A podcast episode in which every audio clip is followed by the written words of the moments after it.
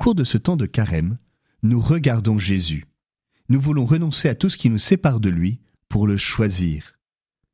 C'est pour cela que nous avons 40 jours pour reconnaître, identifier les péchés capitaux dans notre vie et s'en libérer. Après l'orgueil, la gourmandise et la luxure, aujourd'hui l'avarice. Qu'est-ce que l'avarice? François Sagan disait L'argent est un bon serviteur, mais il est un mauvais maître. D'où la question qui se pose à nous comment faire d'un mauvais maître un bon valet?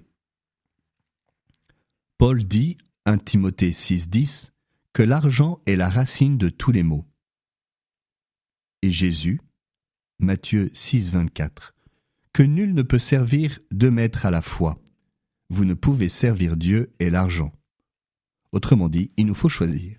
Soit nous servons Dieu, soit nous servons l'argent. Alors qu'est-ce que l'avarice?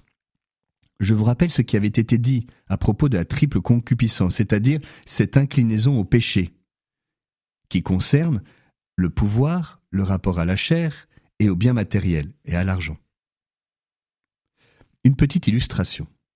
Je me suis pris en flagrant délit de d'inclinaison au péché par rapport à l'avarice un jour au Brésil où je sortais d'un stade de foot qui avait célébré l'anniversaire de la radio locale, radio catholique locale. Il y avait eu la messe.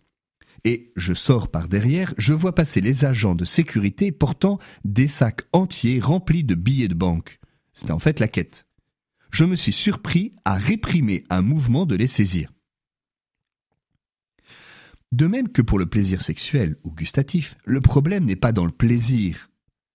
Ainsi, pour l'attachement au bien, le problème n'est pas de posséder, mais c'est l'attachement démesuré. Le péché d'avarice ne commence pas par la possession de l'argent, mais par son mauvais usage, nous dit Saint Maxime le Confesseur. Posséder est légitime. Le problème, c'est quand les biens nous possèdent lorsque nous sommes gagnés par un amour des biens et de l'argent qui est démesuré, lorsque l'argent devient une fin et non plus un moyen. D'ailleurs, en français, on dit bien de quelqu'un qu'il a les moyens, mais non pas qu'il a la fin. Vous savez comment on chasse le singe en Afrique?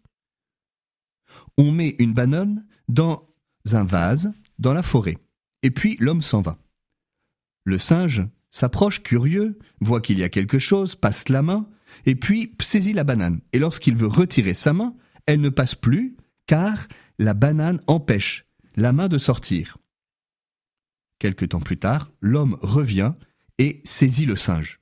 Vous me direz, mais quel singe stupide, il suffirait qu'il abandonne sa banane pour pouvoir s'enfuir. Et puis après on réfléchit, et puis on se dit, mais combien de fois cela ne m'arrive-t-il pas d'être possédé plutôt que de posséder? Du coup, la question du jour, c'est quelle est ma banane? C'est-à-dire, qu'est-ce que je possède et qui en fait me possède? Il y a deux espèces d'avarice, comme pour la gourmandise. L'avarice matérielle, à laquelle nous sommes accoutumés, et l'avarice spirituelle. L'avarice matérielle. Un petit exemple. Louis de Funès payait ses taxis en chèque. Il s'était aperçu que les taximens ne les encaissaient jamais, tout heureux d'exhiber à leur ami leur chèque signé par De Funès. Du coup, il faisait des économies, ce dont il n'avait vraiment pas besoin. Alors attention, l'avarice matérielle, c'est pas seulement par rapport à l'argent, mais aussi par rapport à tout autre bien matériel que l'on accumule sans en avoir vraiment besoin. Il y a plusieurs faces. Tout d'abord l'avarice, l'attachement à l'argent, je viens d'en parler, mais aussi la cupidité, qui est le désir d'acquérir de nouveaux biens, et l'absence de générosité, qui est l'opiniâtreté dans la possession. Il y a également l'avarice spirituelle. Parce que l'avarice n'est pas que matérielle, elle est aussi spirituelle. On peut être avare de son temps, ne pas supporter d'être dérangé par exemple. À l'inverse, Thérèse de l'Enfant Jésus offrait des plages de son temps pour que Dieu en dispose à sa guise peut être avare aussi de notre intelligence. Pierre Dac disait Tout penseur avare de ses idées est un penseur de radin. On peut être avare de ses services, c'est-à-dire devenir propriétaire de sa responsabilité. Oh, mais même dans l'Église, il y en a qui donnent tout, sauf leur démission. Combien de troubles, d'irritations, d'impatience, de disputes Enfin, on peut être avare dans notre vie spirituelle, par un attachement excessif à des objets de dévotion, à des bibles, à des objets spirituels. Alors, quels critères utiliser pour mesurer un attachement désordonné?